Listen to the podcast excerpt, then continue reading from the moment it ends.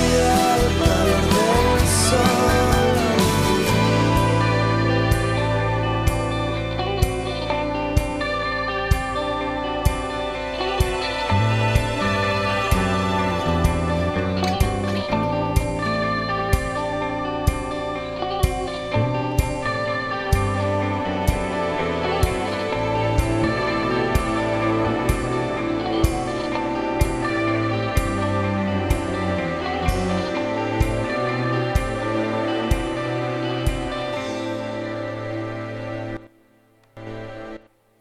Buenos días a toda nuestra audiencia que nos sintoniza desde www.trilceradio.com.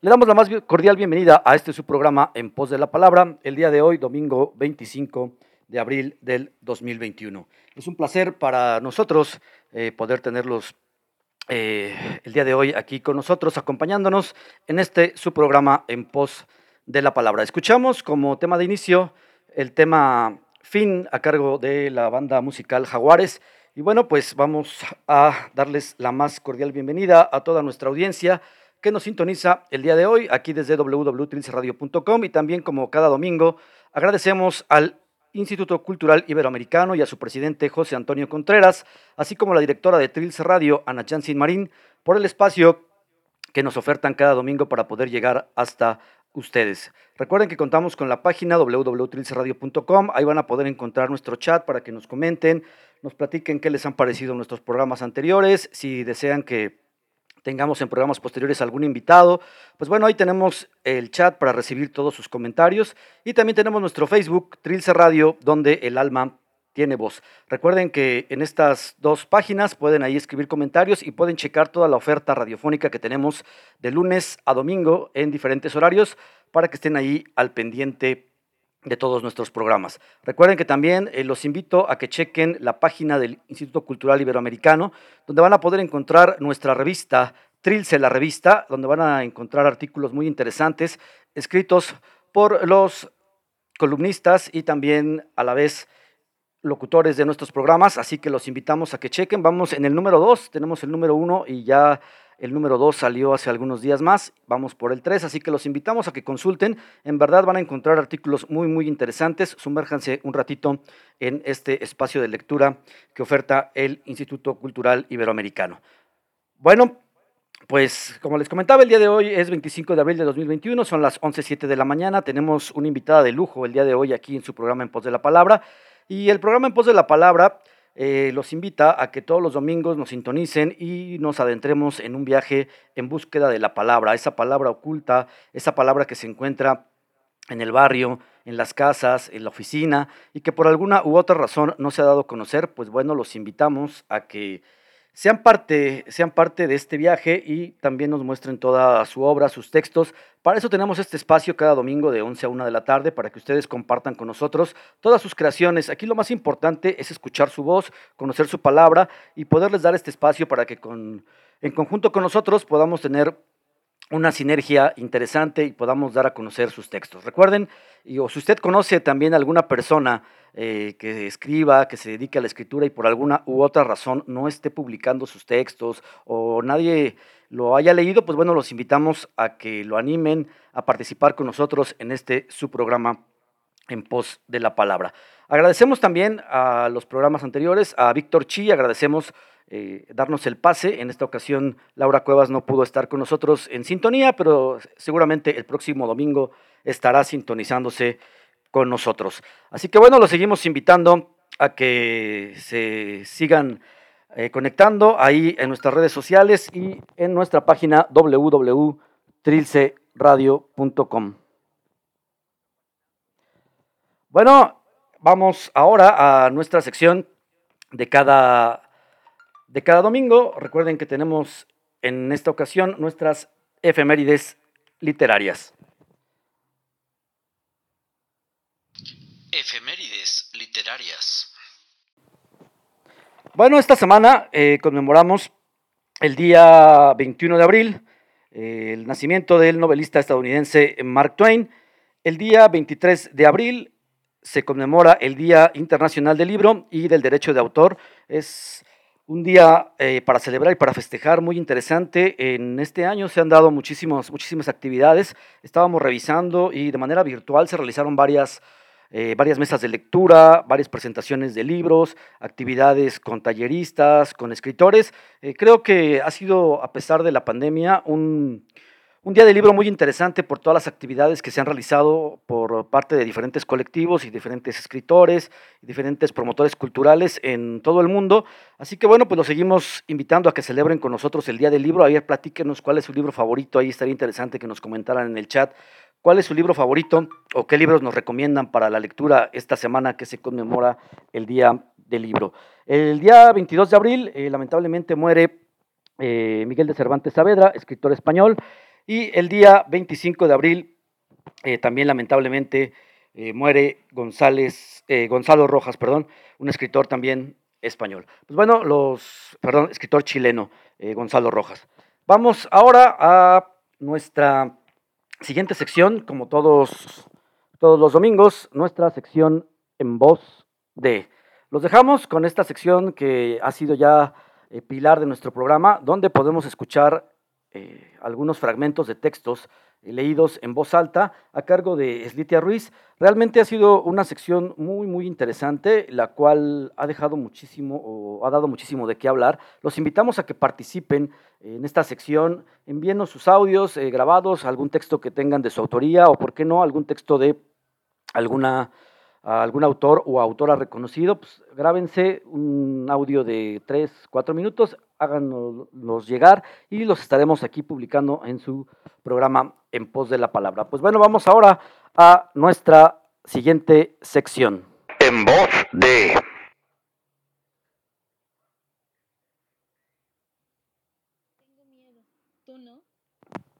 Tengo miedo de salir a la calle y cruzarme en el camino de alguien que decida que es buena idea deshacerse de mí. Tengo miedo de salir a caminar por las noches, pero también por las mañanas y las tardes. Miedo de salir del trabajo, de tomar el autobús, de subirme a un taxi. Tengo miedo de ir a comer fuera de la casa, de salir el fin de semana, de tomar la carretera e irme de vacaciones. Tengo miedo de arreglarme de más, de usar la ropa que está empolvándose en mi armario, de sentirme bonita.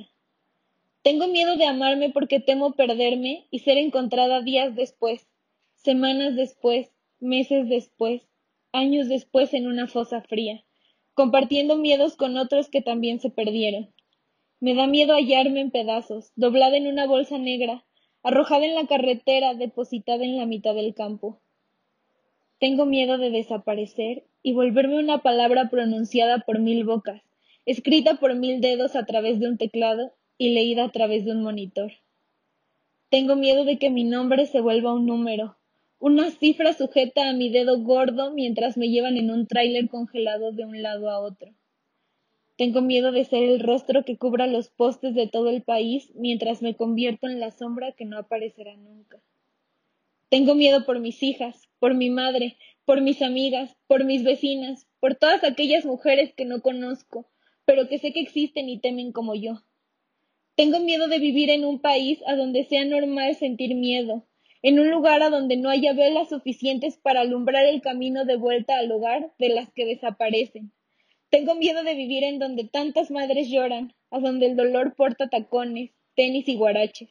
Tengo miedo de escuchar las canciones de cuna que la hija no escuchó nunca, de mirar entre los ojos de la madre y la abuela que no cesan de mirar por la ventana, de tomar la mano de los niños que buscan a su mamá.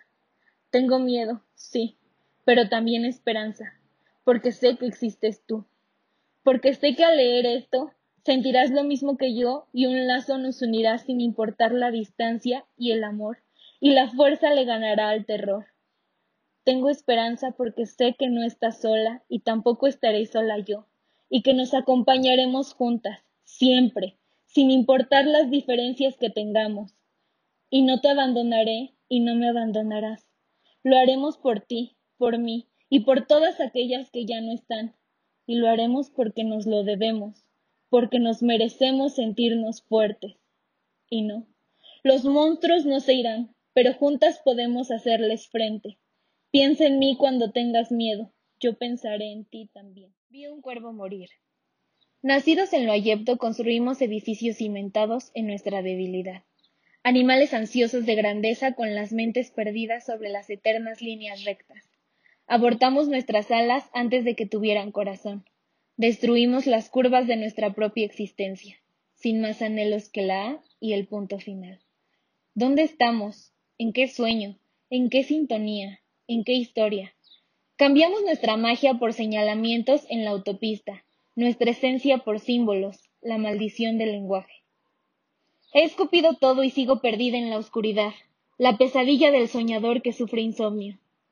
Removieron mis costumbres, desgarraron mis creencias, me dejaron sin manos, me dejaron sin lengua. ¿Qué tipo de sangre corre en mis venas? Te miro, los miro, me miro. Una fila interminable y homogénea de islas desiertas, páramos desolados y grises creados de la nada, criados en la nada. No, no estamos vivos, simplemente respiramos. Me siento sobre el pavimento. El desfile de fantasmas comienza. Cada alma flota gracias a su peloto automático, una extensión de su personalidad. Si tus sueños son reales mientras los sueñas, ¿por qué tu vida no puede ser real? Sí, la vida, esa constante procesión de miradas, de instantes con sus olores, colores y sensaciones, eso que pasa a tu lado mientras caminas. Doy un suspiro y miro hacia arriba. No entiendo el azul del cielo, tampoco el graznido del cuervo que se tambalea de un lado a otro mientras cae. El golpe fue duro y certero. Se desplomó en medio de la multitud, entre zapatos de tacón y mocasines lustrados. Una muerte más sobre las calles de la ciudad invisible. Me acerqué a él pensando en el largo camino que había recorrido. Su cuerpo tibio entre mis manos me hizo llorar. Ciegos y mudos a nuestro alrededor, sordos e inmunes a otro tipo de muertes, una tumba etérea en el camellón, una vela al cuervo en el altar de mis recuerdos. Nostálgicas tormentas. Una vez te soñé, una vez te pedí, una vez te sentí, una vez, hace tiempo. Y hoy tu imagen regresa junto a tus cabellos que parecen caminos, y tu rostro en el que se dibujan los años, esos en los que estuve ausente, en los que no te soñé. Y mi corazón se desgarra al compás de una guitarra hispana que toca la canción de un amor no logrado, de un sol que envejece, de una luna sin amnesia. No somos libres, te lo dije. Eres esclavo de tu miedo, soy esclava del recuerdo. Encadenados nos movemos como sombras de las ruinas de un imperio anhelado. En silencio vamos por nuestros propios senderos, haciéndonos polvo el uno al otro en cada momento. No hay indiferencia en el odio disfrazado de amor. No hay indiferencia en el intento de poseernos, cual si fuésemos objetos. Desaparece como lo has hecho antes, que me duele verte sin que te reflejes en mis pupilas. No somos libres. Eres esclavo de tus propios vientos. Soy esclava de mi propio oleaje nostálgicas nuestras tormentas, golpeándonos el uno al otro, como si fuésemos el faro en medio de la tempestad que se crea entre nosotros, porque no nacimos para esta vida juntos, aunque tú seas el agua y yo sea la sal del mar que imaginé que éramos. Agradecemos como cada domingo a Slitia Ruiz por su participación en esta sección en voz de Escuchamos en voz de Slitia Ruiz algunos textos, eh, más bien algunos fragmentos de textos de nuestra invitada el día de hoy, Paola Klug, a la cual agradecemos la invitación para participar con nosotros en este programa. Y bueno, pues ya estamos a unos minutos de recibirla y para darle la bienvenida vamos a, a recibirla con un poquito de música, este tema musical a cargo de la banda de rock Jaguares titulado El Equilibrio. Así que los dejamos y ya para regresar a conversar con Paola Klug el día de hoy aquí en su programa En Pos de la Palabra. Son las 11.18 de la mañana. Recuerden, estamos el día de hoy conversando con la escritora Paola Klug.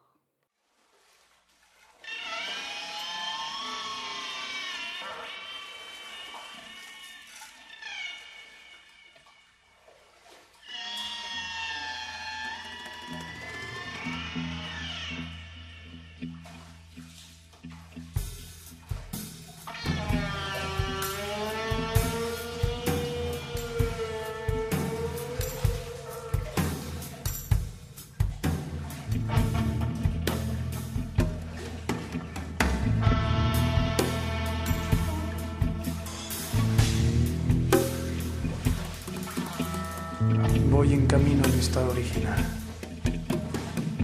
Cuando el venado baila alrededor del fuego y logra cruzar el cielo, suele purificarse un alma raptada por el maldito aliento de una miserable rata. Cuando el núcleo escupió a los cielos, llovieron meses de horribles especies, plagando la tierra de demonios sonrientes, gestando falsas caras de inocentes víctimas.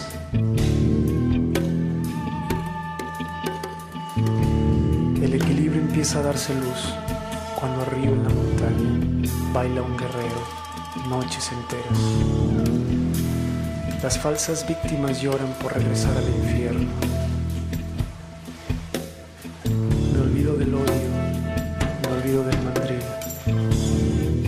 las heridas y duermo por días. Me acuesto en el centro del punto de partida y miro mi y miro el espacio. Despacio se ve el viento, despacio se va mi humo. No quiero perder el instinto que me guiará a recuperar nuestro estado original.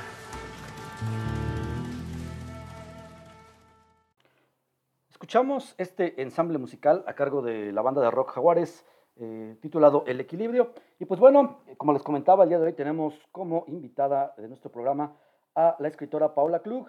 Y pues vamos a presentarla. Ella eh, es nacida en Tecolutla, Veracruz, en el año de 1980. Tiene ocho años de escribir de manera profesional. Ha participado en más de 30 antologías mexicanas, españolas, colombianas, estadounidenses, alemanas y también argentinas. Ha publicado en editoriales tanto físicas como virtuales y tiene ocho libros ya publicados, además de ser maestra, tallerista y gestora cultural y también forma parte de un proyecto muy interesante denominado Brujas Morenas, del cual esperamos estar platicando también con ustedes el día de hoy. Para mí eh, es un honor eh, poder presentarles a ustedes y poder estar compartiendo y conversando el día de hoy con Paola Klug.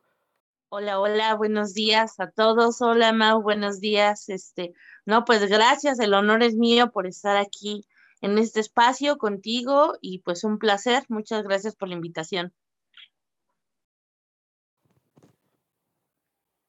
Platícanos un poquito, Pau. Eh, bueno, pues ya nos, ¿cómo, te encuentras? ¿Estás bien? ¿Todo bien por allá, por donde estás radicando actualmente?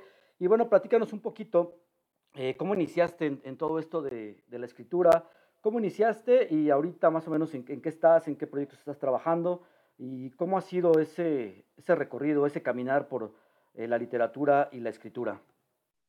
Eh, pues bueno, yo, yo siempre he escrito desde que era eh, pues muy, muy joven. Siempre tuve la inquietud como, como de escribir o, de hacer cosas distintas, pero no se dio hasta que llegué a Guanajuato, básicamente, que se me dio la oportunidad de participar en una antología que fue mi primera antología, eh, de una editorial eh, independiente, de hecho, que estaba en, este, en la Ciudad de México, que era La sangre de las musas. Y ahí publiqué un libro, un libro, perdón, un cuento que se llama Siguanahuali, que básicamente está, eh, es la historia de una diosa mexica que encarna en, pues, en el cuerpo, ¿no? De una mujer humana y pues bueno, se enamora de la vida, ¿no? De la vida mortal eh, esa fue la primera vez que tuve como la oportunidad de, ser publicada. Eh, una vez que pasó eso, pues seguí escribiendo cuentos. Eh, yo todos los cuentos en ese entonces, pues los ponía en mi blog o en mi página de Facebook para que cualquier persona los pudiera leer. Y uno de esos cuentos, pues fue el que se hizo viral, que es Trenzaré mi tristeza, este, pues que básicamente no me abrió muchas puertas en muchos países y muchas puertas aquí en México. Y, de ahí para acá, pues me la he pasado escribiendo, así afortunadamente, pues sí he sido eh, bendecida también en ese aspecto de que he participado en antologías, en revistas, y nosotros, pues aquí en casa, pues hemos hecho eh, posible estos ocho libros, bueno, por lo menos siete, porque el otro fue publicado por eh, la Casa de Cultura de Celaya, pero sí, en esas andamos, pues me gusta mucho escribir, es la, la, la forma en que yo me puedo expresar mejor y este, creo que hemos hecho un buen trabajo con eso.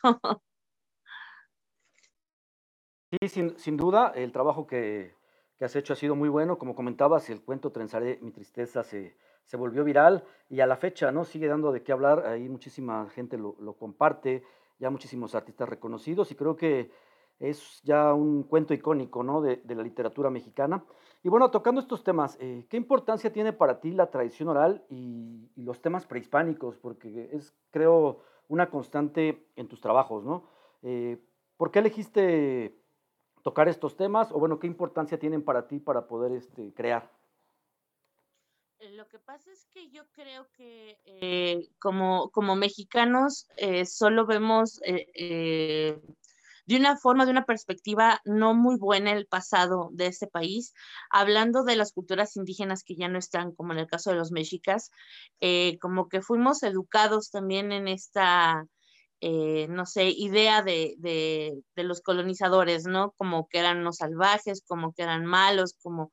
Y, y de alguna forma yo creo que tantos años de, de, este tipo de educación, pues hicieron mella en el corazón de muchos y por eso tanto reniega, ¿no? De su origen, eh, de su piel, de, de, su cabello, del color de sus ojos y por eso tampoco cuidamos ni respetamos a las culturas indígenas que están vivas y que están, no sé, presentes y que coexistimos con ellas, ¿no?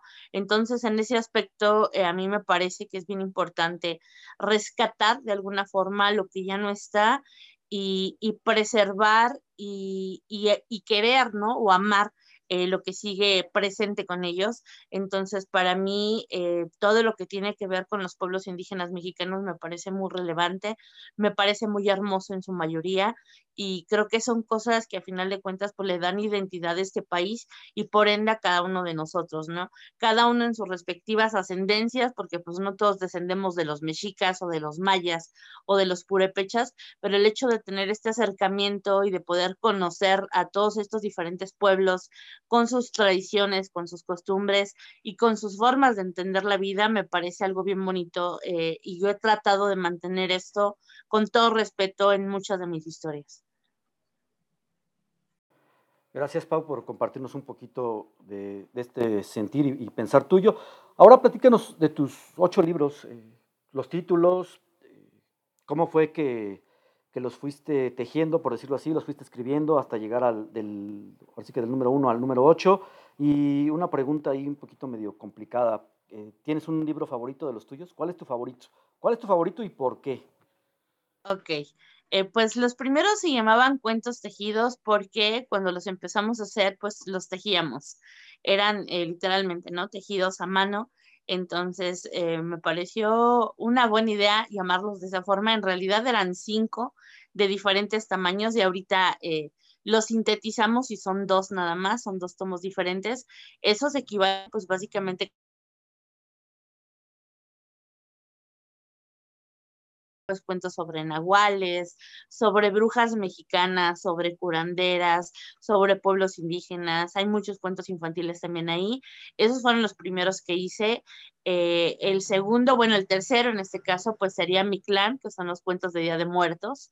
Eh, porque me parece que es una de las tradiciones más bonitas que tenemos, ¿no? Y el hecho de recordar a nuestros muertos eh, de la forma en que lo hacemos esos días, eh, me parece hermoso, pero también yo dije, bueno, podemos hacer cuentos, ¿no? Para recordar a nuestra familia de esa forma. Y así nace mi clan, que es el, el tercer, el tercer libro, perdón. Y posteriormente nacen los relatos de las brujas morenas. Eh, pues a mí siempre me ha llamado muchísimo la atención el tema de la magia, el tema eh, del misticismo. Eh, pero yo aquí en México nunca había encontrado un libro que hablara de estos temas enfocado en lo que es eh, pues la brujería mexicana, ¿no? Entonces eh, yo me di a la tarea de hacer una investigación que duró casi tres años en diferentes libros, en diferentes lugares, con mismas personas, ¿no? Como mencionas la narración oral. Y así hice estos libros. Es el relato de las brujas morenas y luego es el decálogo de las brujas, que es la segunda parte. En estos pues van a encontrar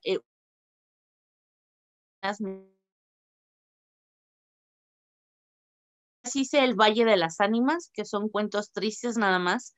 Eh, todos ellos están ambientados en el México rural y eh, ahí fue como cuando me publicaron Brujas de Maíz. Este libro pues eh, es una edición que hace la Casa de Cultura de Celaya y el municipio de Celaya Ahí toman todos los cuentos de brujas que están en Cuentos Tejidos 1 y 2 y hacen una compilación y se llama Brujas de Maíz. Este, lamentablemente, pues ya se agotó, ya, ya, ya no va a haber más de estos.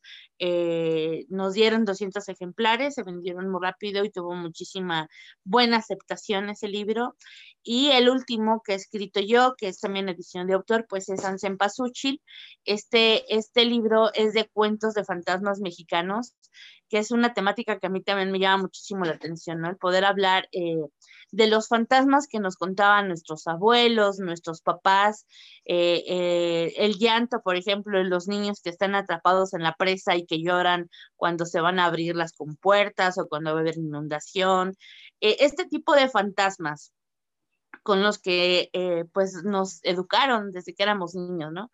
Y yo creo que ahorita, a estas alturas de mi vida, de, de esos ocho libros, eh, tal vez San Cempasúchil sea mi libro favorito, porque yo creo que eh, demuestra más mi madurez, ¿no? También como escritora, demuestra ciertos cambios que tú puedes leer cuentos tejidos unidos y te van a gustar, pero San Cempasúchil ya es un trabajo mucho más sólido, creo.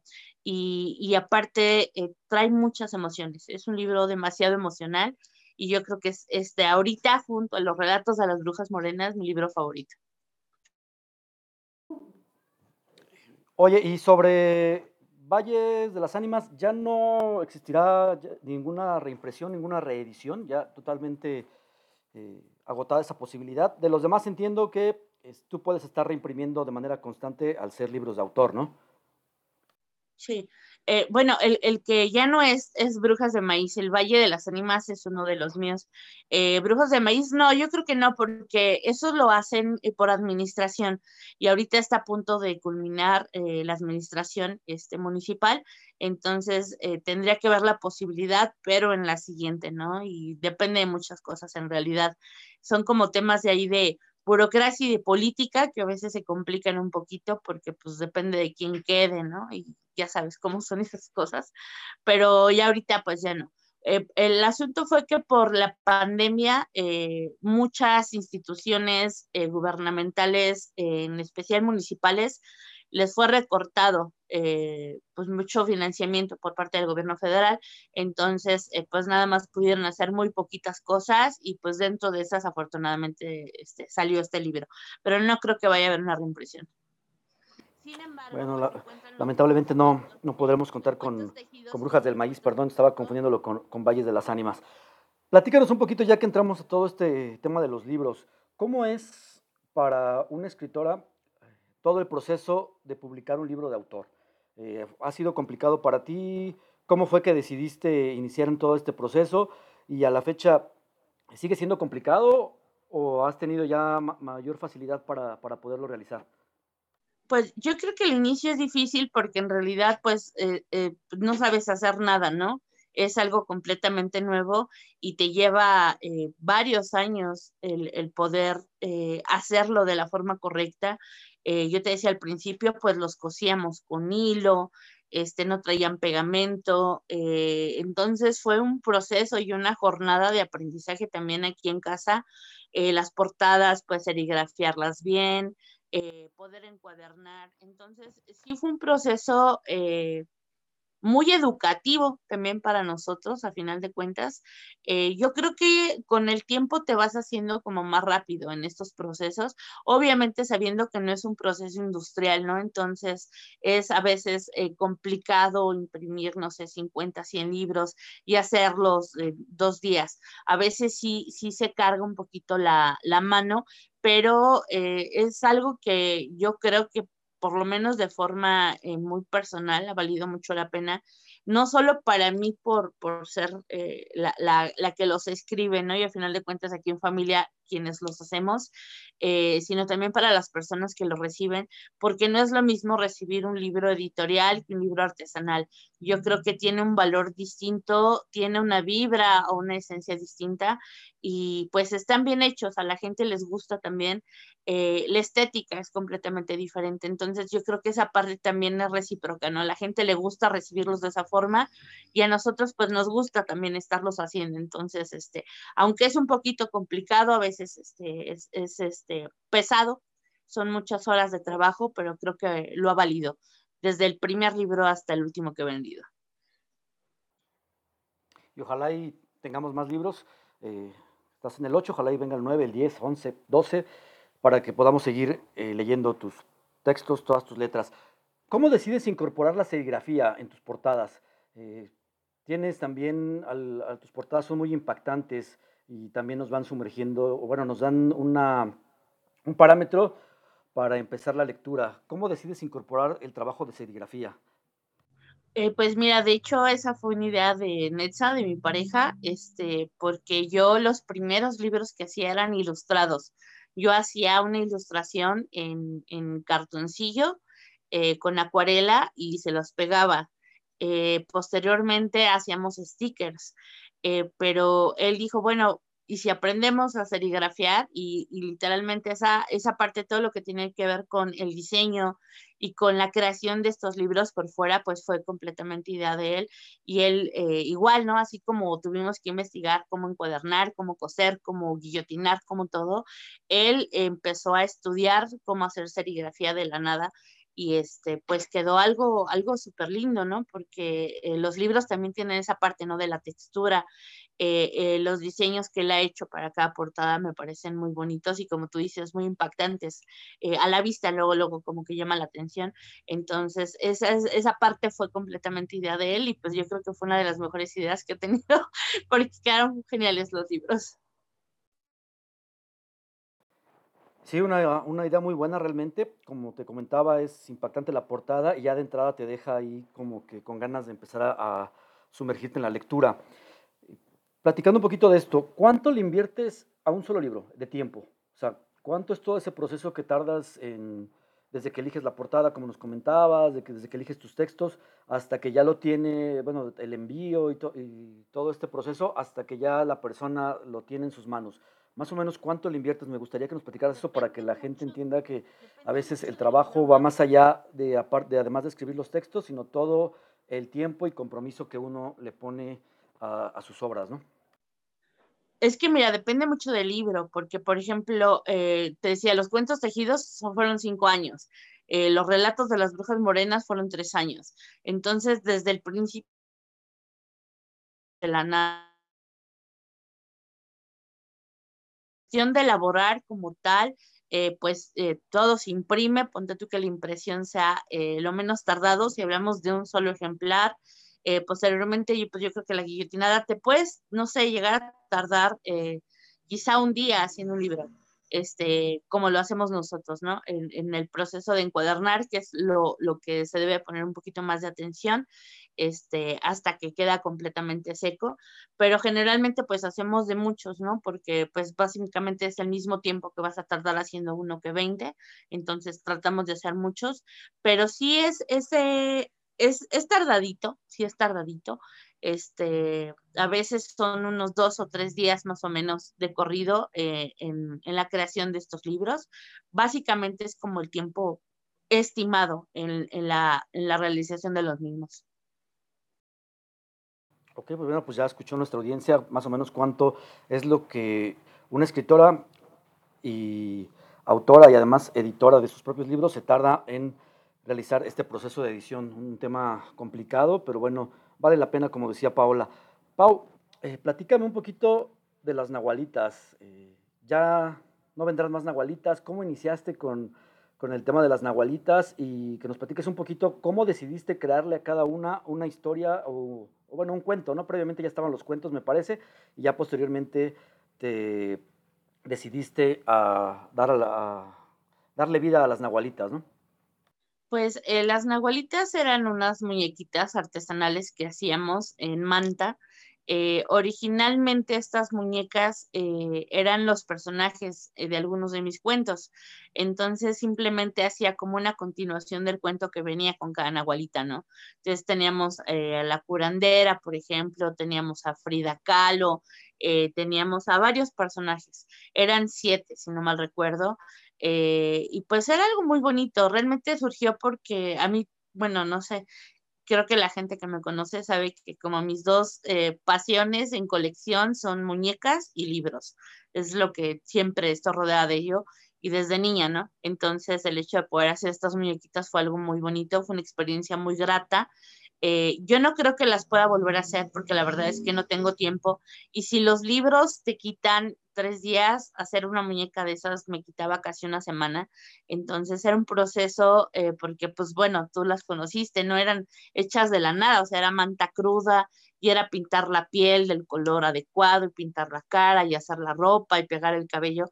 Entonces sí es un proceso bastante, bastante tardado.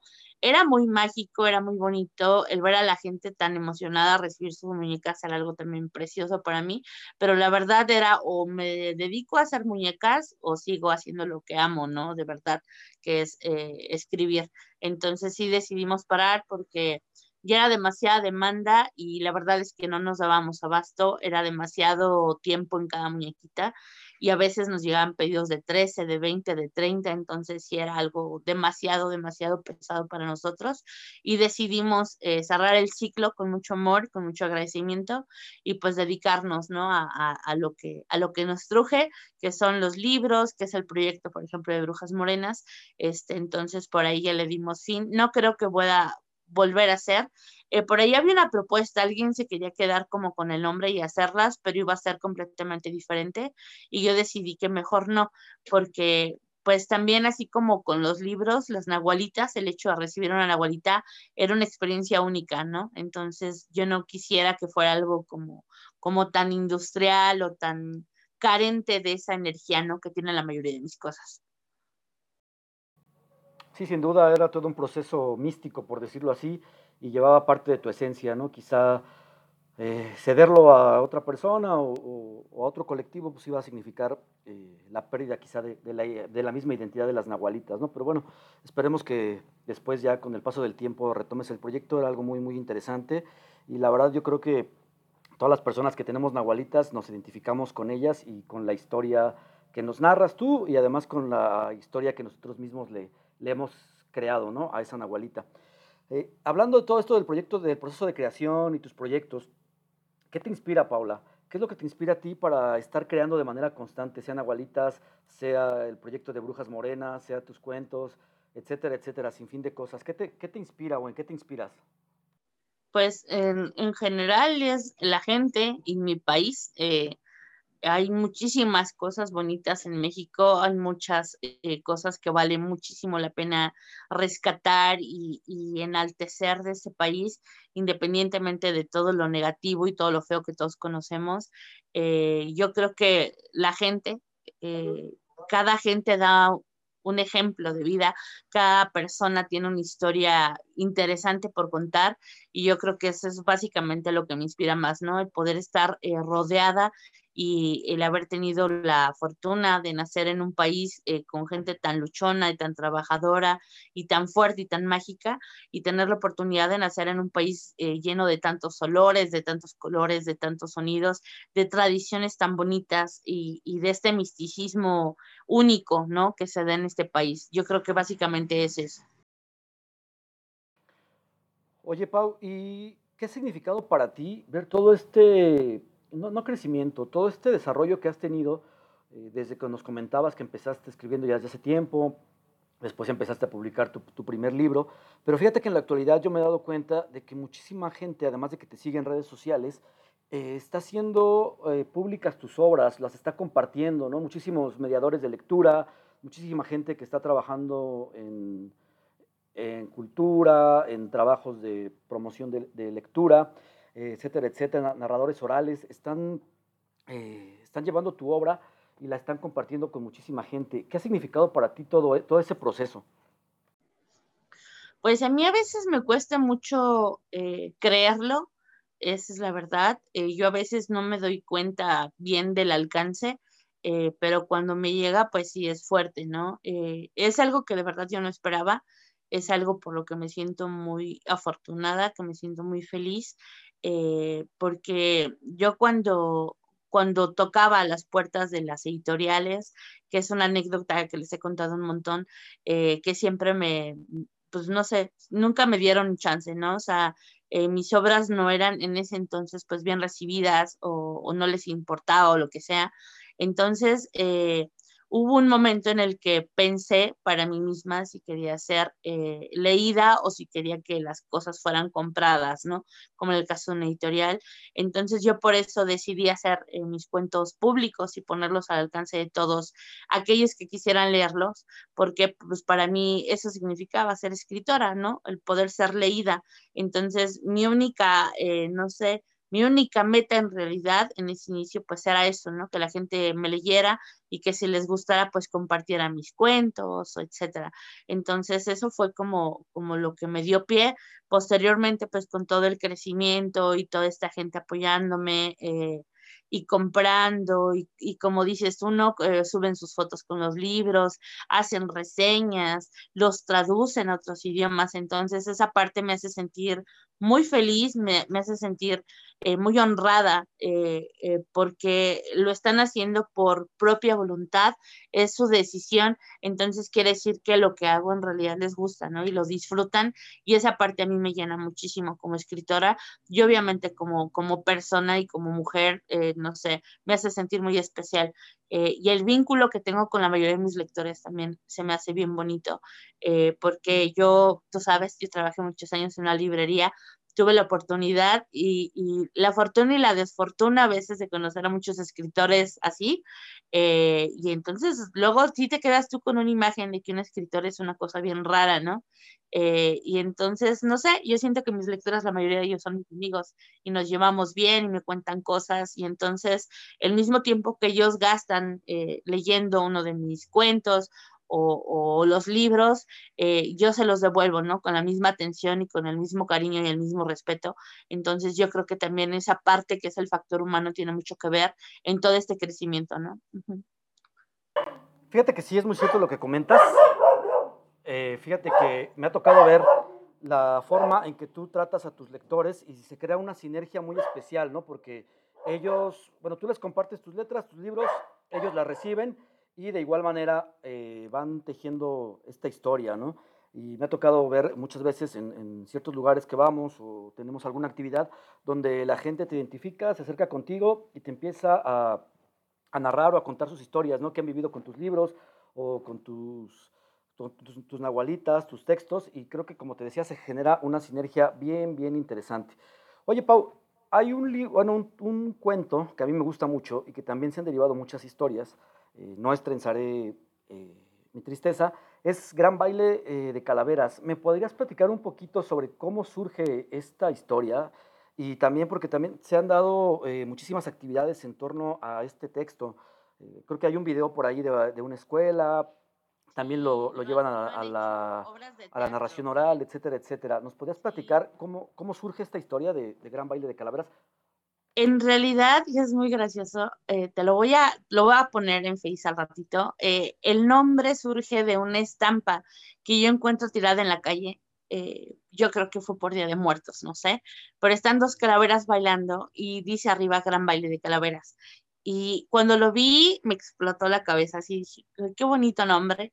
Me traje la estampa a mi casa, tú sabes que siempre traigo mi libreta con mis anotaciones. Y eh, bueno, el primer lugar eh, que me inspira a hacer este cuento, pues es Mineral, aquí en Guanajuato. Solo que le cambié un poquito el nombre para que fuera como nacional, ¿no? Y no lo identificaran únicamente en un solo sitio.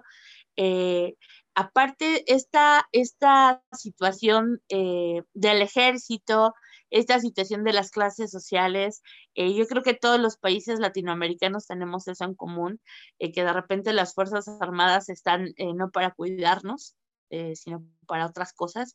Entonces, yo en ese momento estaba pasando por esa...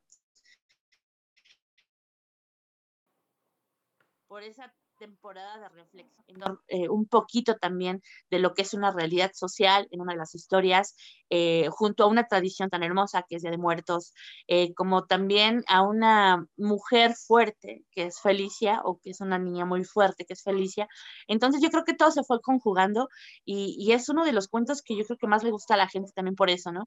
porque se puede entender, por un lado, nuestras tradiciones, nuestro misticismo, por otro lado, eh, algo que es una constante, desgraciadamente, son eh, eh, las, no sé, las cosas que el gobierno hace mal en contra de la ciudadanía, eh, todas estas eh, situaciones que venimos acarreando desde hace no sé cuántos años.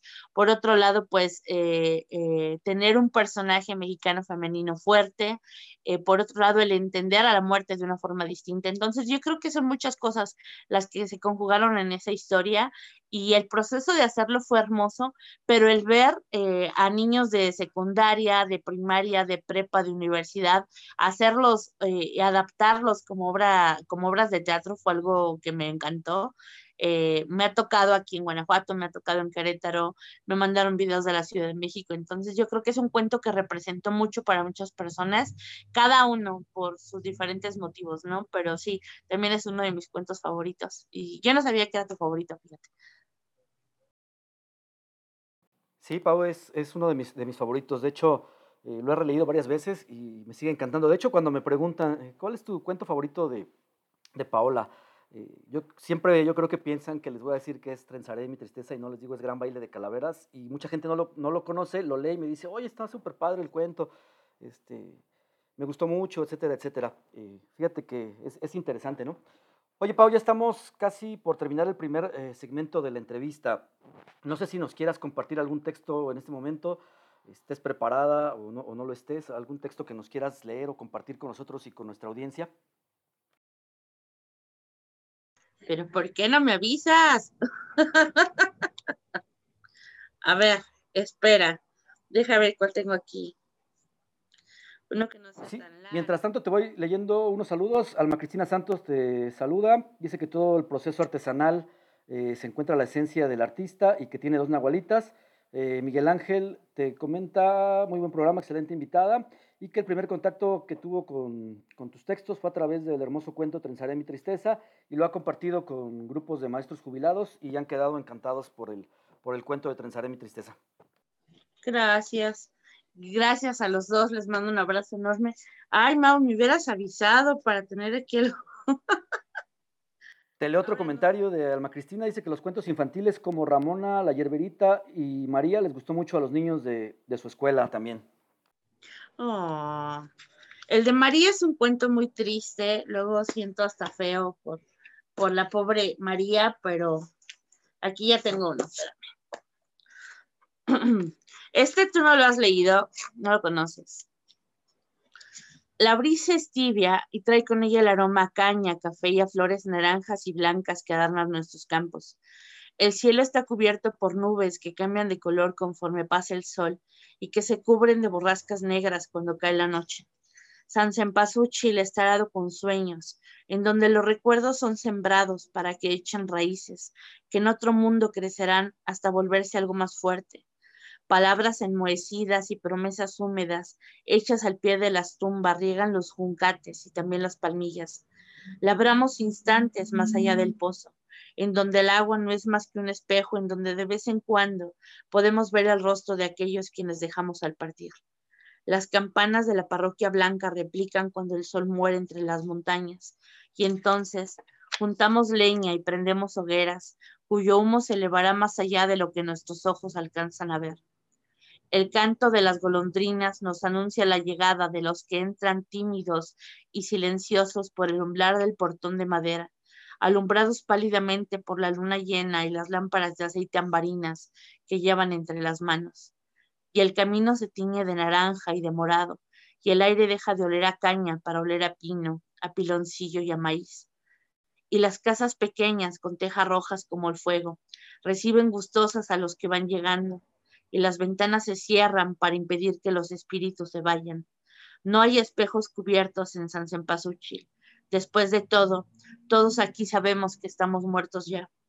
Con nuestros dedos entumidos escribimos nuestros antiguos nombres sobre las piedras blancas y relucientes como el vuelo de las garzas que cada tarde se alejan del pueblo para dormir. Y las colocamos unas sobre otras para que se cubran de polvo y de tierra. Y es que aquí olvidamos de vez en cuando la muerte, Guardamos sus ojos en un bolso lleno de esperanzas y de historias y de lágrimas que nadie más llorará. No hay sombras en San Cempasúchil. Uno se vuelve uno dándose así. Y todos nos formamos del polvo y de tristeza para envolvernos cada noche entre el huipil de la madre y los sueños y soñar aquello que nunca fuimos para hacerlo aquí. Y cuando el tecolote canta antes de que llegue el alba, abrimos nuestros ojos dormidos y volvemos a empezar. Podemos sembrarnos si queremos y florecer en otro vientre y en otra vida con otro nombre, o quedarnos aquí, en este lugar del que nadie nos contó, pero al que irremediablemente todos tendremos que llegar. San Sempasuchil se llama. Y bueno, este es el último cuento que viene en el libro de San Sempasuchil, que como te comentaba es el libro de fantasmas eh, mexicanos. Y San Sempasuchil básicamente pues es mi idea eh, de el paraíso mestizo, porque no vamos a entrar al Mictlán, yo creo, ni al Chivalba. Entonces, eh, quería hacer yo una versión de paraíso donde podamos ir nosotros cuando moramos. Fíjate qué, interesante, sí, no lo, no lo había leído, ojalá y pronto eh, lo pueda tener en mis manos y leer todo, todo el libro de San Sempasuchil, sería, sería un honor para mí. pues bueno, vamos a un corte musical y regresando seguimos platicando, me gustaría entrar en el tema de eh, tu experiencia como maestra, como tallerista, tu experiencia en redes sociales, en el TikTok, en Facebook. Digo, yo te conocí por medio de Facebook y después eh, actualmente he visto que subes muchos TikToks y me, ha parecido interesante, ¿no? Cómo la gente te sigue y también es una forma novedosa de también compartir literatura, ¿no? Y compartir algunos de tus trabajos. Entonces, para que nos platiques un poquito de eso y pues bueno, que te prepares a lo mejor ahí alguno que otro texto para, para seguir leyendo. Y bueno, también platicaremos de Trenzaré, eh, Trenzaré mi tristeza en especial, para que toda la gente que adora este cuento pues conozca un poquito más de, ese proceso de, creación, ¿no? Bueno, Pau, pues eh, vamos a este corte musical con un tema que nos solicitaste, que te gusta, bueno, no sé si te guste, nos pediste Santa Sabina y vamos a escuchar Estando aquí no estoy de Santa Sabina, en la voz de Rita Guerrero, que lamentablemente ya falleció. Son las 11.56 de la mañana, han sido unos minutos muy, muy interesantes donde nos has compartido muchísimas cosas de tu proceso de creación y invitamos a la gente a que nos siga comentando ahí en el chat de la página www.trilcerradio.com y nos siga escuchando aquí por Trilce Radio. Recuerden que estamos todos los domingos de 11 de la mañana a 1 de la tarde y tenemos el día de hoy como invitada a la escritora, eh, tallerista, maestra Paola Klug. Así que bueno, vamos con este tema musical y regresamos para seguir conversando con Paola Klug y nos siga compartiendo muchísimas más historias de todo su proceso de creación y todo el proceso que ha tenido como escritora.